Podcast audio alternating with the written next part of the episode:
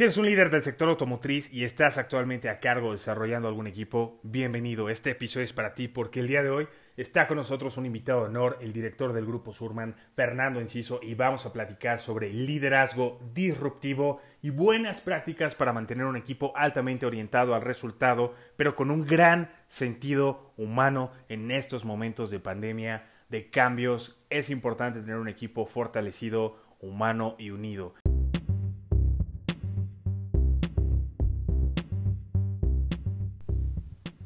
Yo soy Jair Soto y te doy la bienvenida a Pulso Líder, el espacio en donde líderes de México y el mundo comparten con nosotros su visión, experiencia y liderazgo.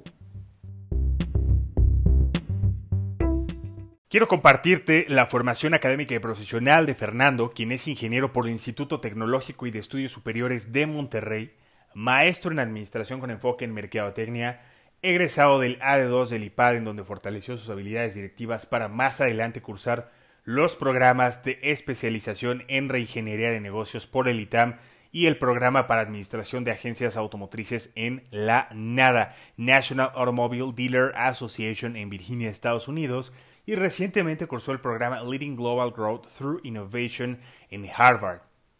Estas herramientas, aunado a su gran experiencia en el sector, lo han convertido para nosotros en un referente de liderazgo disruptivo dentro de la industria. Así es que, Fernando, te doy las gracias por estar con nosotros el día de hoy. Eh, sé que también nos vas a platicar sobre esta eh, estrategia de liderazgo 3.0 que has implementado actualmente en Grupo Surman. Pero antes me gustaría que nos compartas quién es Fernando, qué hay detrás del líder que conocemos nosotros, cómo es que eh, empieza tu trayectoria en el sector automotriz, por qué el sector automotriz y cómo es que has llegado hasta este punto de tu carrera. Gracias a ti, Jair, y a todos tus seguidores. yo vengo de una familia automotriz. Mi padre trabajó para General Motors cerca de 35 años. Entonces yo nací dentro de la industria automotriz. Eh, inicié mi carrera dentro de la industria en el mismo General Motors, en el área de compras, eh, donde participé en varios proyectos, entre ellos el del Chevy. Eh, empecé de becario, terminé ahí de empleado y eh, de ahí se me abrió la oportunidad por una invitación de Juan Antonio Hernández Páramo a participar en la parte de la distribución. Al principio no me animaba y luego la verdad es que toda la, necesidad que había de creación de, estructuras más modernas, más robustas, eh, yo soy ingeniero industrial y de sistemas, entonces el tema de los procesos, diseñar procesos, todo eso me llamó mucho la atención y bueno, pues me pasé a trabajar del lado de la distribución. Estuve en ese grupo 22 años y, hoy, hoy sigo de este lado de la distribución, ahora en el grupo Surman. Entonces, ¿fue tu papá tu referencia del mundo automovilístico y la inspiración de alguna manera para estudiar la carrera de ingeniería e incorporarte al sector automotor? Sí, por un lado, y por otro lado, la verdad es que lo que me gustó de la ingeniería industrial es que era muy eh, sistémica, es decir, veía, veía las cosas como un todo, un sistema, y el, y el hacer que todos los engranajes que, que participan dentro de cualquier industria eh, o cualquier empresa pues funcionen de manera coordinada, pues eso, eso es parte de lo, de, lo que más me gusta hacer. Claro, ya veo por qué te enamoraste de la ingeniería totalmente. Yo pienso, Fer, que actualmente las soluciones radican en la habilidad de pensar sistemáticamente e implementar procesos adecuados. Exacto, y en los seres humanos que implementen el sistema y los procesos como se diseñaron. Exacto. Fer, ¿qué lectura le das a la situación actual de la industria automotriz? ¿En dónde estamos y hacia dónde vamos? Pues mira, eh, obviamente no es secreto para nadie, pues es, un momento complejo, complejo en términos de humanidad.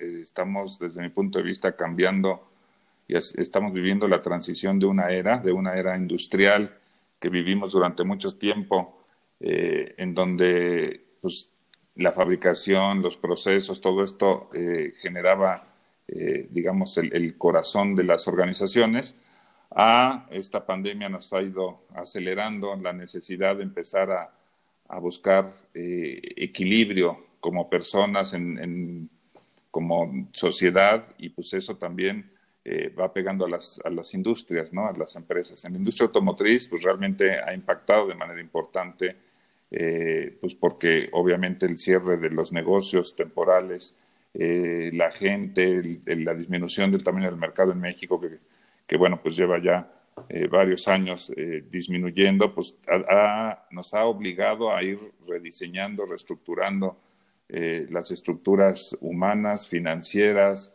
y pues también de, instalaciones, ¿no? ¿Hacia dónde vamos? Pues vamos a, reinventarnos, a reingenierizarnos y a, pues, a seguir adelante, seguir creando, construyendo, transformándonos, evolucionando. Fer, ¿qué consejo nos darías o qué herramienta, qué podemos hacer para eh, llevar esta transición con un sentido humano en donde las organizaciones se están moviendo sin perder, como dices, el equilibrio, pero sí lograr esta reestructura, sí lograr reinventarnos? ¿Qué podemos hacer para eh, hacerlo exitosamente? Sobre todo considerando la parte emocional, la parte mental. Aprender a vivir en el presente, valorar eh, lo que es realmente importante eh, que hoy nos lo han hecho muy consciente, que es la salud, la familia, la estabilidad, eh, y, de ahí empezar a construir sobre esta nueva realidad, entender cuáles van a ser nuestras nuevas necesidades, cómo se van a, ir desarrollando y pues construir los puentes y los lazos para poder llegar eh, de una manera acorde al nuevo mercado, pues preparados, y, abiertos al cambio y a, la reestructuración tanto personal como profesional, ¿no?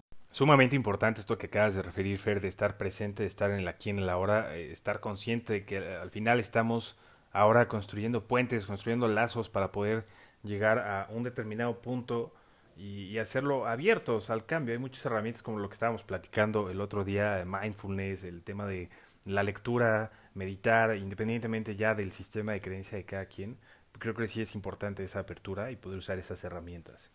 Pero sobre todo estar presente. Sí, yo creo que en general, eh, digo, el mindfulness está también muy de moda, ¿no? Y, el tema de la conciencia, la evolución de la conciencia, eh, pero sobre todo entender, eh, desde mi punto de vista, el tema de los desapegos a, la, a esa experiencia que tuvimos, a esos paradigmas que nos fueron creando o que nos fuimos creando en el pasado, pues de manera personal y pues también en la industria, de cómo se debían de hacer las cosas, de cómo se hacían las cosas en la parte, sobre todo ah, me refiero a la parte de la distribución, y el entender que tenemos que, que romper eso, aprender y perderle el miedo a innovar, a hacer las cosas diferentes, a meternos más a los temas digitales para todos aquellos que no nacimos en esa era eh, digital, pero que sí tenemos la capacidad y nos ha tocado irnos adaptando a ella, pues de, perderle el miedo y realmente entender y, subirnos a la ola para no quedarnos atrás, ¿no? ¿Consideras que el mercado interno ya está listo para las ventas 100% digitales? Yo considero que el mercado interno no está listo para las ventas 100% digitales, sobre todo en la parte automotriz, eh, ni, ni, estará del todo listo para el 100% porque al fin y al cabo, eh, desde mi punto de vista, los vehículos tienen dos connotaciones, la de transporte y la de, para muchos de nosotros, pues también la de pasión y gusto. Entonces, eh, para, para cubrir una necesidad de transporte, pues uno puede meterse a Internet, ver precios, características, consumos de gasolina, y tomar una decisión fría eh, y, que resuelva una necesidad básica, ¿no? que sería la de transporte. Eh, pero en realidad esta otra parte de, la industria automotriz que es apasionante, que es eh, la diversidad de modelos, los colores, los acabados, el equipo de sonido, la comodidad, la potencia, pues, el sentir, el oír, el motor, pues eso, eso difícilmente será emulable en una realidad virtual eh, tan, tan vívida y tan, tan sensible como lo hace uno cuando hace una prueba de manejo, por ejemplo. Entonces creo que efectivamente tendremos que evolucionar a, algún híbrido en términos de atención al cliente en el cual hagamos muchos de los procesos vía eh, digital, pero que en realidad creo que tendremos que terminar eh, unos pasos antes para subirnos al auto, probarlo y tomar la decisión ya en la parte emocional. Claro, Fer, híbrido o 100% digital, para lo cual coincido contigo, Aún hay un camino largo por recorrer y mucho que reestructurar en todos los niveles. Lo primordial es agregar valor al consumidor y como bien lo refieres, hay partes que son insustituibles en la realidad, pero que hoy eh, nos vemos forzados a crear o a reemplazarlos de alguna manera en el plano digital Y esto nuevamente nos lleva al, al factor humano en el otro lado de la cancha. Y es por esto que me gustaría que nos compartas como líderes qué podemos hacer para desarrollar un equipo orientado al, al resultado y en paralelo contribuir al desarrollo de ellos, tomando además en cuenta que el latino es más apegado, es de una personalidad mucho más apegada, le gusta trabajar y estar en contacto con la gente y que hoy pues enfrentamos este tema del distanciamiento social. Mira, hoy precisamente estamos eh, en un proyecto que se, eh, en Grupo Surman que se llama eh, Generando Líderes 3.0 de la mano con una empresa que se llama Humanos Plus. Y, y, la verdad es que aprovechamos este tema de, y este tiempo de la pandemia eh, pues de una manera importante para acompañar a nuestros colaboradores al recurso que consideramos importante para conservarlo unido, para conservarlo positivo, para conservarlo eh, consciente de la realidad que estamos vi viviendo y de la necesidad que tenemos como equipo de reestructurarnos eh, no nada más en tamaño, sino en, forma de pensar, en, en actitud proactiva más que reactiva a las circunstancias, porque hoy ya no tenemos tiempo para ser reactivos, porque para cuando las cosas pasaron, ya pasaron. Entonces, el empezar a crear una nueva realidad, el empezar a desarrollar nuevos procesos, nuevos acercamientos, el adaptarnos a todas estas restricciones que hoy se tienen para, para poder recibir a un cliente dentro de una sala de un showroom, de una agencia, y la lavada, la, el gel de las manos y, y, los pies y la temperatura y el, la concentración, o sea, cambia realmente nuestra realidad y, pues también nuestro relacionamiento con los clientes. Entonces, el, ver esto de manera positiva, el adaptarnos y el evolucionar como organización, eh, pues ha sido un poco el, foco en el cual hemos estado trabajando eh, en el grupo, ¿no? Yo pienso, Fer, que hay dos maneras de jugar el juego prácticamente. Una es a la defensiva y para mí eso es encogerse, no capacitarse, no renovarse, estar así, aletargado en la zona de confort, eh, quejándose, etcétera. Y a la ofensiva, para mí es que estemos conscientes de que todavía estamos a tiempo de incorporar estos nuevos hábitos y no, no, solamente estar conscientes, sino empezar a incorporar ya los nuevos hábitos, las nuevas habilidades, desarrollar las nuevas habilidades que nos permitan llegar al siguiente nivel exitosamente. Pues es, es, parte, es parte de lo que estamos haciendo acá en el grupo con este programa de Humanos Plus, pues de que primero generen conciencia de que estamos cambiando, de que tenemos que cambiar como personas, como esencia, y eh, de ahí irse ellos construyendo y aceptando estas nuevas ideas. Pues claro que estamos a tiempo, si no, el, el, ser humano, desde mi punto de vista, no es producto terminado hasta que decide ser producto terminado. Exacto. Entonces, el chiste es cambiar esta conciencia de que no somos productos terminados, que no lo sabemos todo y que cada vez pues, hay más cosas que aprender y volvemos a empezar de cero, ¿no? Sin duda, Fer, hemos presenciado recientemente muchos cambios, pero algo que ya venía desde hace tiempo es el aumento uh, de la esperanza de vida. Ahora, eh, con esto, uh, creo que hay un punto en el que estaremos tres o cuatro generaciones moviendo la maquinaria de la industria automotriz. Entonces es un buen momento de incorporar lo mejor de cada quien, de cada generación, tener esa apertura, eh, abrirse a la incorporación de nuevos talentos, de nuevas inteligencias, de nuevas habilidades, para poder llegar de una mejor manera al punto que queremos en, en esta transición, en esta evolución. Exacto, porque ahora pues la longitud de vida pues es mayor, eh, el estarte profesionalmente activo dentro de tu, tus años más maduros eh, pues cada vez es más común entonces, el, el aprender a, convivir, el aprender a crear de manera conjunta, mezclando un poco de experiencia con toda esta eh, velocidad eh, e innovación. Y sabes que la, parte de distribución automotriz eh, hoy ya está lista para estar recibiendo recién egresados en ingeniería mecánica, que empiecen a ocupar posiciones, porque la verdad es que la, la parte de los ingresos la parte variable, eh, si se hace un buen trabajo, si se atiende pues, eh, a los clientes eh, de manera correcta, es interesante. Entonces, el que nueva gente se, nos, se empiece a sumar a estas estructuras de la parte de la distribución automotriz, gente preparada, con carrera, que tenga futuro, que empiece a crear y innovar y nos lleve a todos más rápido de lo que a veces queremos ir hacia la creación de esta nueva realidad, pues sería, sería increíble realmente, ¿no? Ahora, Fer, vamos a hacer el juego de las palabras de Pulso Líder. Yo te voy a decir una palabra, una frase, y tú me dices lo primero que se venga a tu mente. Listo. México. País de oportunidades. Trabajo. Eh, pues agradecimiento, oportunidad de crear. Líder. Eh, una virtud y un, un gran, eh, una gran oportunidad de, de trascender y de influir en los demás. Ingeniero. Ah, la mejor profesión. Creativos y estructurados. Comida favorita. La pasta. Lugar favorito. El mundo. Y padre. Eh, pues una formación ejecutiva ejemplar. Familia. Lo principal, lo primordial, el eje del, la- del equilibrio personal y profesional. Surman. Eh, agradecimiento, un gran grupo, muchas oportunidades de crear, oportunidades de ser y de trascender. Fer, y ya para despedirnos, ¿alguna anécdota que nos quieras platicar y un mensaje para las nuevas generaciones del sector automotor?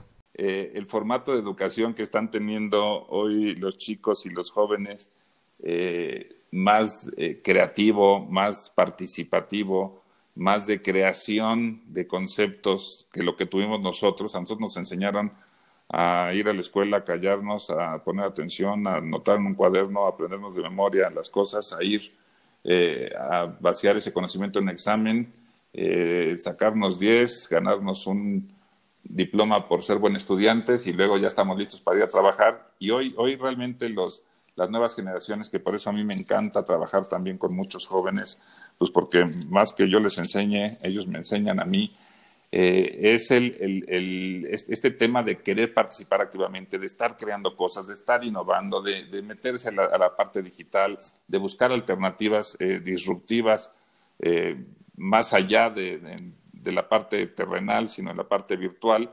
Y, y, pues más bien yo lo que el mensaje sería para la gente de mi generación y de arriba, pues que aprendamos a ser disruptivos, que le perdamos el miedo de ser disruptivos y de estar innovando, pues porque estamos subidos todos en el mismo tren. Aquí la pandemia no perdona ni edades, ni razas, ni colores, ni nada. Y entonces, pues todos tenemos que jalar parejo para poder hacer que esta industria en todos los países del mundo eh, pues vaya evolucionando y sobre todo en el tema de la distribución. Eh, porque estábamos muy aletargados en términos de avances. Cuando uno ya de avances en la parte automotriz, pues siempre eran producto, autos híbridos, este, eléctricos, etcétera, pero poco en el formato de atención a clientes y de distribución automotriz. Entonces ahí es donde tenemos que evolucionar. Y anécdotas, pues, pues he tenido muchas, la verdad, eh, afortunadamente casi todas eh, positivas. Y, yo te podría resumir esas anécdotas en que la diferencia entre el lograr un objetivo y no lograrlo radica mucho en la voluntad, en la pasión y en la actitud de aquellos que participamos en el proyecto. O sea, no se puede hacer mucho con gente, gente sabia y muy capacitada, pero con poca actitud. Y la verdad es que se puede avanzar muchísimo con, con una actitud positiva, proactiva y con unas ganas de participar y una pasión por lo que hacen eh, pues, para el logro del objetivo planteado. ¿no? Fernando Enciso, ha sido un verdadero placer y un honor estar contigo en este espacio. Eh, muchísimas gracias, mi querido Fer, de verdad. Gracias por estar en el programa. Gracias a ti, cuídate. Un abrazo. Igual, bye. Yo soy Jair Soto y esto fue Pulso Líder. Gracias por acompañarme en este episodio. Si te ha gustado, por favor, déjame tus comentarios, compártelo y suscríbete para más episodios todos los lunes y jueves en punto de las 20 horas Ciudad de México. Gracias y hasta la próxima.